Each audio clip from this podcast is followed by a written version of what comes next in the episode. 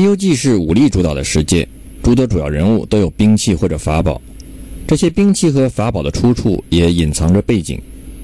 首先，看看取经队伍中猪八戒的钉耙和孙悟空的金箍棒，到底哪个比较高端一些？武器当中最有名的当然是孙悟空的如意金箍棒。从重量上看，猪八戒的钉耙是五千零四十八斤，如意金箍棒重一万三千五百斤，似乎钉耙不如金箍棒。但果真如此吗？来看看钉耙的描述。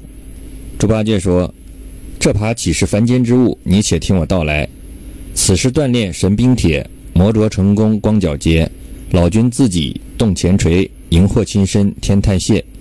五方五帝用心机，六丁六甲费周折，造成九尺玉锤牙，铸就双环金坠叶，身装六曜排五星，体按四时一八节。”短长上下定乾坤，左右阴阳分日月，六爻神将按天条，八卦星辰一斗列，名为上宝庆金耙，晋与玉皇镇丹阙。因我修成大罗仙，为吾养就长生客。赤峰元帅号天鹏，亲赐钉耙为玉节。举起烈焰并毫光，落下猛风飘瑞雪。天曹神将尽皆惊，地府阎罗心胆怯。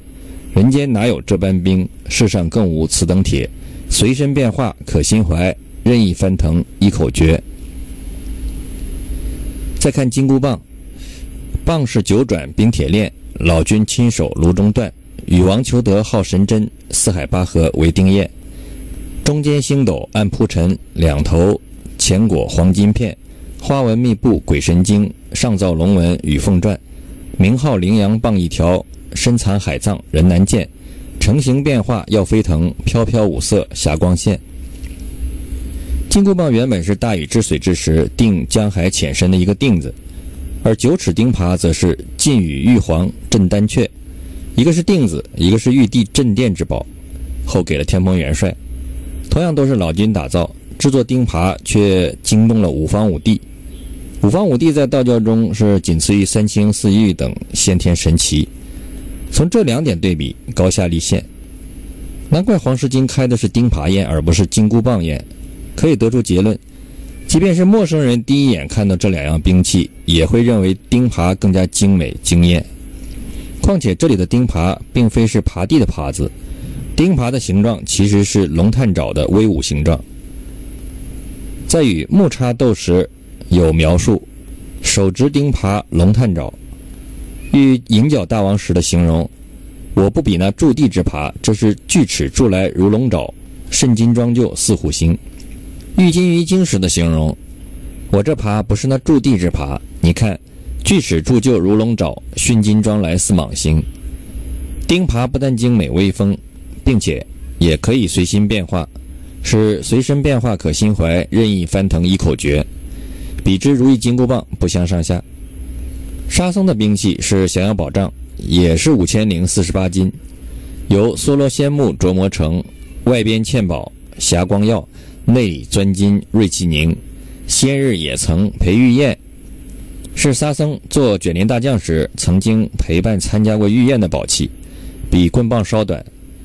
按照金鱼精的形容，有些近似擀面杖，意思是比较短。因此，黄狮精将三件兵器盗走后，开设。钉耙宴，而不是金箍棒宴或者降妖宝杖宴。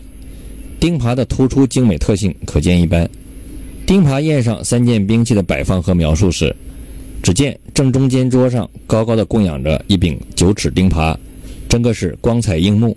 东山头靠着一条金箍棒，西山头靠着一条降妖杖。中间光彩映目的是钉耙，而其他两样放在左右两边。其他妖怪或者神仙的兵器多没有什么特别的地方。只有金鱼精、蝎子精和玉兔精的兵器有些特色，一个是九瓣铜锤，乃是一只未开的汉蛋，被他运炼成兵；一个是三股叉，是生成了两只前脚；一个是仙根，是段羊脂玉，磨琢成形不计年。混沌开时无以得，这般器械名头大，广寒宫里捣药杵，打人一下命归全。这三样兵器都是根据自身特点打造而成的。值得注意的是，孙悟空的如意金箍棒重量一万三千五百斤，与人的一天呼吸次数有关。《内经》上说：“一吸走脉三寸，一呼又走三寸，一呼一吸为一吸，一吸之间脉走六寸，一昼夜脉走五十度，人呼吸一万三千五百息，每日呼吸二万七千次。现代医学统计，每分钟人平均呼吸十八次，二十四小时呼吸二万五千九百二十次，二者基本一致。而呼吸是人最如意的事情，连睡觉时都可以随心而动，这就是如意金箍棒重量的秘密。而八戒和沙僧的兵器的重量五千零四十八，也是唐僧取得的经卷数量以及取经历时的天数，是一藏之数。弥勒的童子黄眉怪的兵器则是短软狼牙棒。狼牙棒为什么是短软呢？这里是隐喻男性的生殖器官。原来单单几个兵器就有这许多奥妙在其中，不能不说此部书是充满了奥秘。